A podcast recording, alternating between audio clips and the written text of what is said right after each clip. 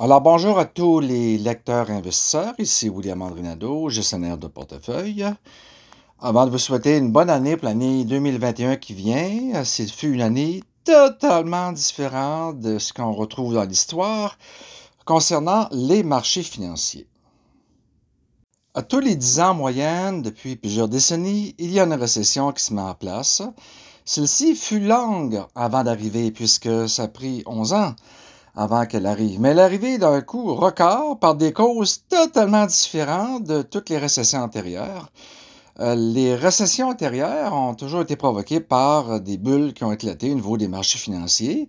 Celle de 2000-2002, c'était la bulle des technos, d'une surévaluation boursière. Celle de 2008-2009, c'était euh, les prêts bancaires. Alors, c'est une récession provoquée par une crise bancaire, et celle que l'on a vécue dans un temps record. Durant une semaine, au mois de mars, euh, il y a eu euh, un record de baisse boursière comme il n'y a jamais eu dans l'histoire. Alors, mais il y a eu aussi par la suite, euh, dans les semaines et les mois qui ont suivi, une hausse boursière comme du jamais vu. Donc, à chaque fois qu'il y a des événements majeurs au niveau des économies, des crises financières, des bourses, des cycles, c'est toujours différent. L'histoire se répète en partie, mais euh, tout gestionnaire investisseur doit s'adapter à des nouvelles réalités. Et la prochaine euh, crise financière, qu'on ne sait pas quand, on ne sait pas la cause, euh, sera sûrement encore différente de celle qu'on vient de vivre cette année. Je mets un mot à tout ça quand il arrive une catastrophe mondiale comme ça, le mot résilience. Derrière tous les aspects négatifs provoqués par le COVID, il y a quand même des aspects négatifs qui changent le monde et c'est ce dont je vais euh, vous en parler un petit peu aujourd'hui et vous en parler au cours de l'année 2021 dans différents balados euh, qui seront publiés. Il y a un certain nombre d'années, je vois ça dans mes différents audio balado qui avait trois problèmes majeurs futurs qui devaient normalement se régler, qui pourraient, en espérant, se régler à long terme. Alors, il y avait euh, l'écart entre euh, les riches et les pauvres.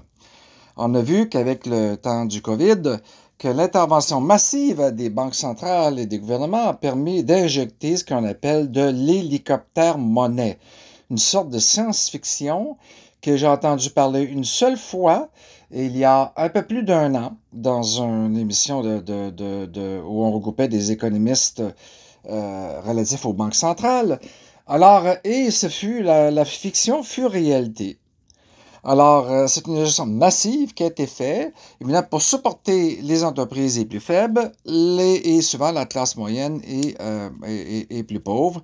Et en plus, les plus riches ont bénéficié d'une hausse du prix des actions malgré une année de récession, ce qui est anormal. Anormal, une année de récession, il y a des baisses de bourse sur une période moyenne de 12 mois à 18 mois de l'ordre de 20 à 50 Il y a eu cette baisse-là, mais elle s'est produite en même pas 10 jours avant une reprise importante par la suite.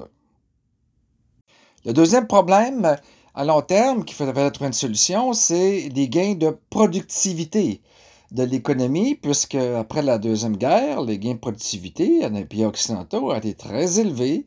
Alors, puis avec un certain ralentissement euh, plus faible au cours des 25 euh, dernières années.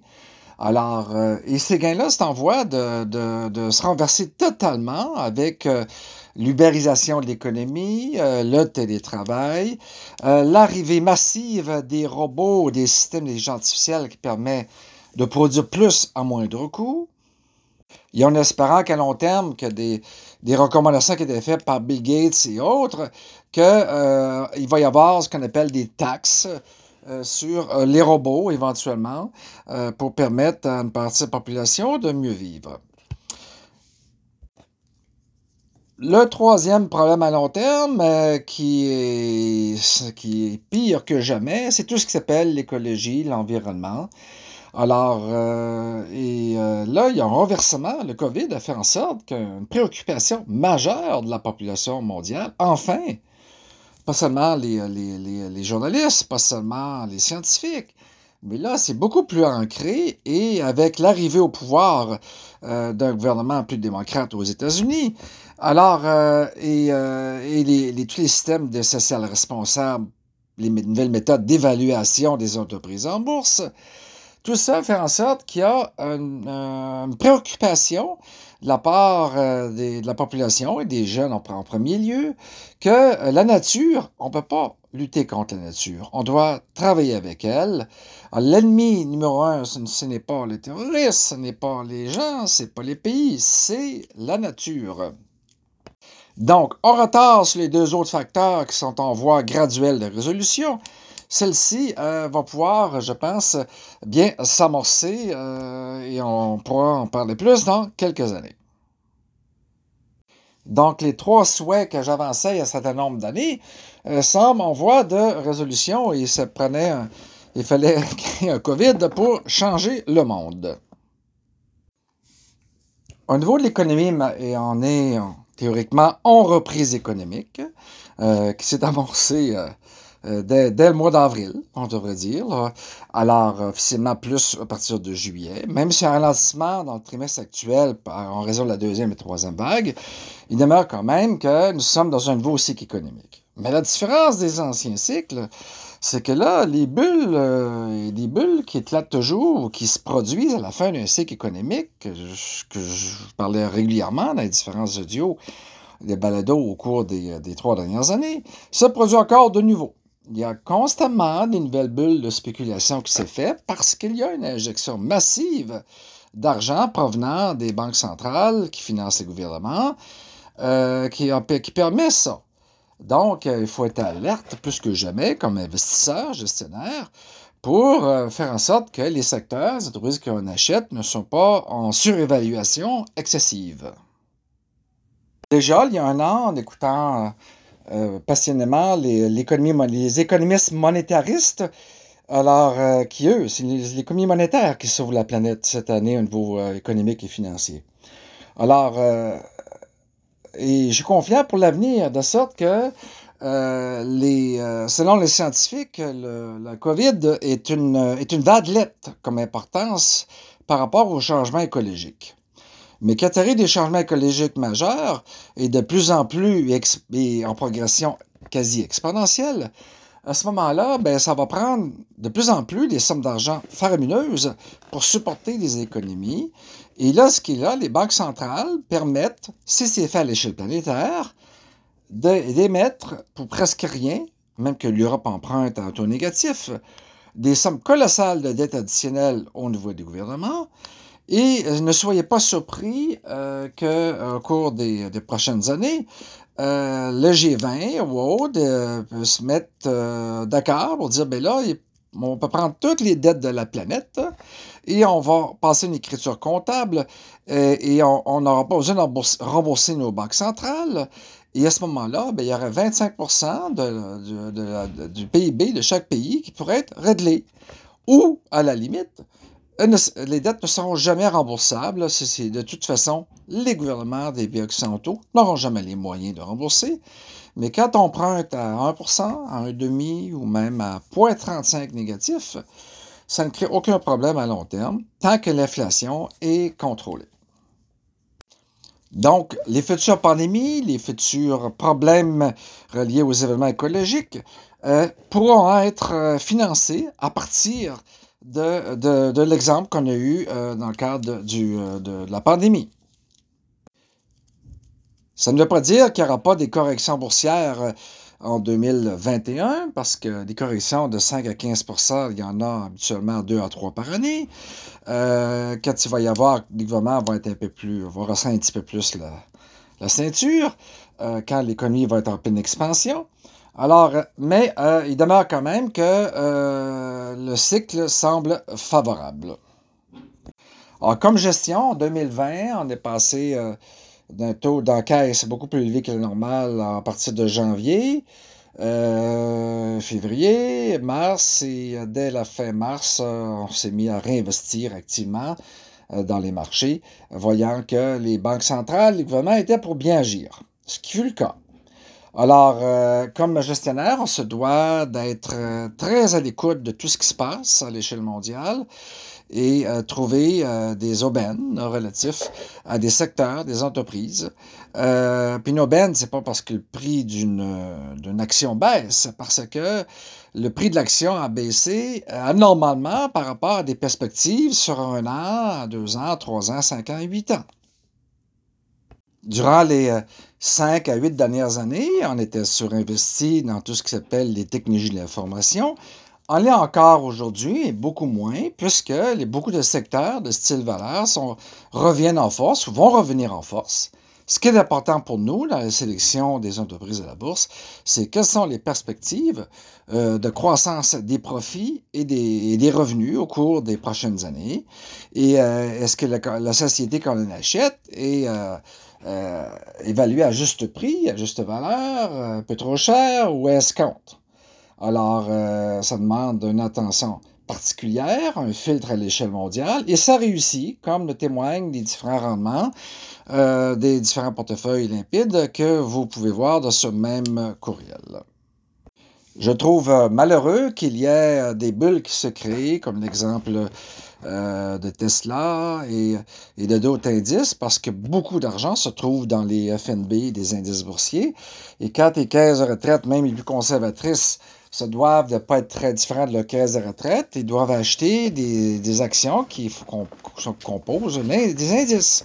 Et dans les indices, on retrouve des fois des sociétés extrêmement surévaluées. Alors, euh, puis euh, le risque est grand à ce niveau-là. Alors, notre travail, c'est de toujours recalculer la fair value, la juste valeur des titres, en fonction d'une multitude de critères que l'on a mis au point au cours des 20 euh, dernières années. Depuis 5 à 10 ans, la plupart des gains boursiers à l'échelle planétaire été effectués par les, les 10 ou 30 plus principales sociétés boursières, souvent de la bourse du Nasdaq, et euh, au détriment des sociétés de plus moyenne capitalisation, petite capitalisation et des autres pays. Alors, probablement que la tendance a déjà commencé d'ailleurs à se renverser du fait que ces sociétés vont offrir des perspectives, des grandes, grandes sociétés, mais peut-être pas à des gains euh, annuels de rendement aussi faramineux que le fut les cours des, euh, années antérieures. Alors, les, capitaux vont aussi euh, se diversifier dans les autres secteurs de l'économie. Au niveau géographique, il y a des pays qui ont plus de spécialisation que d'autres au niveau des bourses. Alors, la bourse américaine est reconnue pour euh, sa Silicon Valley principalement. Alors, et, euh, les bourses européennes sont reconnues, et ça, c'est beaucoup d'avenir, sur tout ce qui s'appelle la transition énergétique. Tout ce qui s'appelle l'industrie agroalimentaire de qualité, les produits de luxe. Les bourses européennes, à lesquelles j'ai augmenté passablement les positions au cours des dernières semaines, derniers, derniers mois, euh, sont nettement sous-évaluées pour les entreprises qui sont là par rapport aux mêmes entreprises équivalentes aux États-Unis.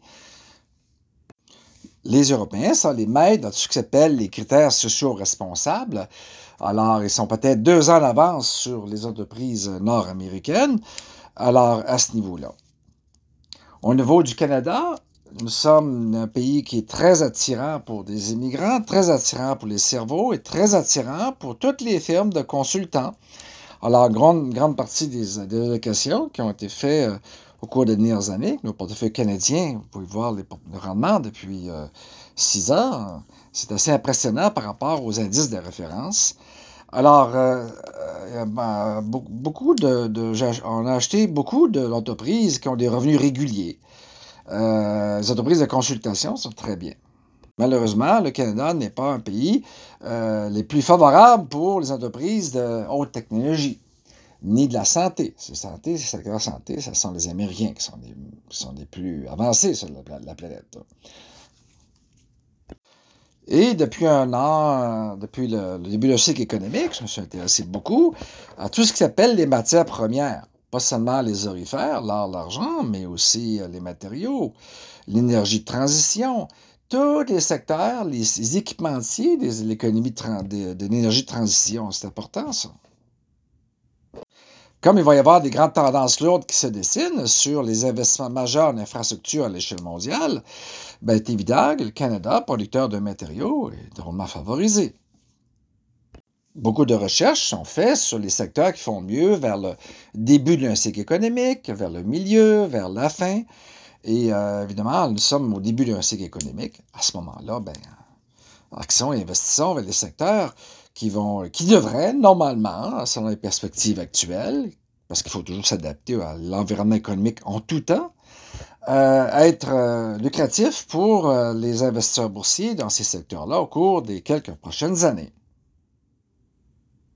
Dans le marché obligataire, où ce fut rentable en 2020, parce qu'avec la baisse énorme des taux d'intérêt, mais c'est peut-être moins le cas au cours des prochaines années, avec des taux d'intérêt très très faibles, le marché obligataire présente peu de perspectives.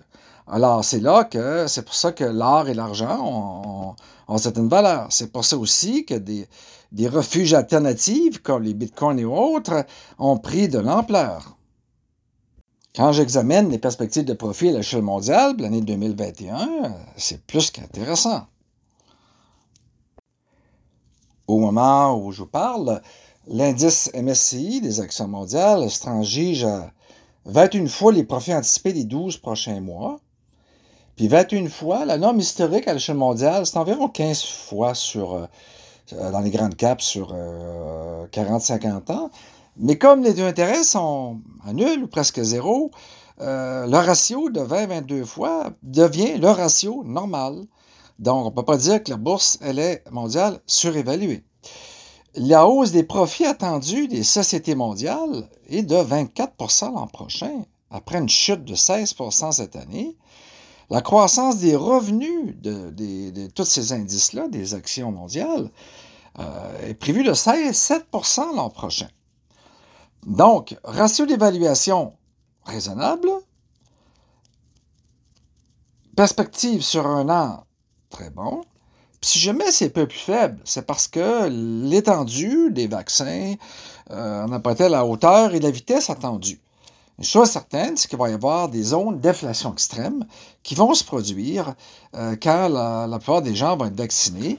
Alors, on va les retrouver dans le tourisme, dans les voyages, euh, dans l'hôtellerie. Il va y avoir des profits plus élevés parce que, n'oublions pas qu'il y a des entreprises, malheureusement, qui ne sont plus là. malheureusement, les grandes chaînes de restauration américaines ou autres euh, vont bien, bien supporter la période du COVID et bénéficier de tous ceux, des particuliers, entrepreneurs locaux, qui ont investi leur corps, leur argent, personnel et famille, dans les, plus beaux restos euh, euh, exotiques qu'on retrouve dans nos villes d'ici et d'ailleurs. Heureusement que les gouvernements permettent de supporter une partie de ces entreprises-là, mais n'oublions pas que le Canada est le pays qui est le qui est l'un des plus grands bénéficiaires, des plus supportés au niveau du public euh, relatif à, la période du euh, COVID. Donc, grosso modo, nos portefeuilles se retrouvent euh, en position majoritaire en action par rapport au neutre et se retrouvent investis à l'échelle mondiale. Les États-Unis demeurent quand même la surexposition américaine depuis 7-8 ans dans nos portefeuilles se trouve peut-être euh, la juste valeur aujourd'hui, l'allocation neutre, mais on, remet de l'argent, on remet de l'argent en Europe, on met de l'argent dans certains pays émergents. Euh, le Canada aussi est augmenté. Alors, c'est intéressant de voir la série d'entreprises qui vont sur la bourse du Nasdaq canadienne ou la bourse de Toronto. Malheureusement, quand elles sortent, la plupart du temps, elles sont nettement surévaluées. Il faut patienter parfois d'attendre que la fameuse fair value redevienne à un niveau euh, normal. Donc, euh, nous, on aime ça. Ça fait partie de notre spécialité, notre travail, de faire ce travail de, recalculer la juste valeur des entreprises sur une base régulière. Alors, euh, ce qui nous a permis à ce jour d'apporter une très forte valeur ajoutée sur les comparables de l'industrie ou des indices de référence, comme les témoigne ce que vous avez dans la signature en bas du courriel, ainsi que les liens divers. Alors sur ce, je souhaite une bonne nouvelle année. Alors, euh, confinement pour tous.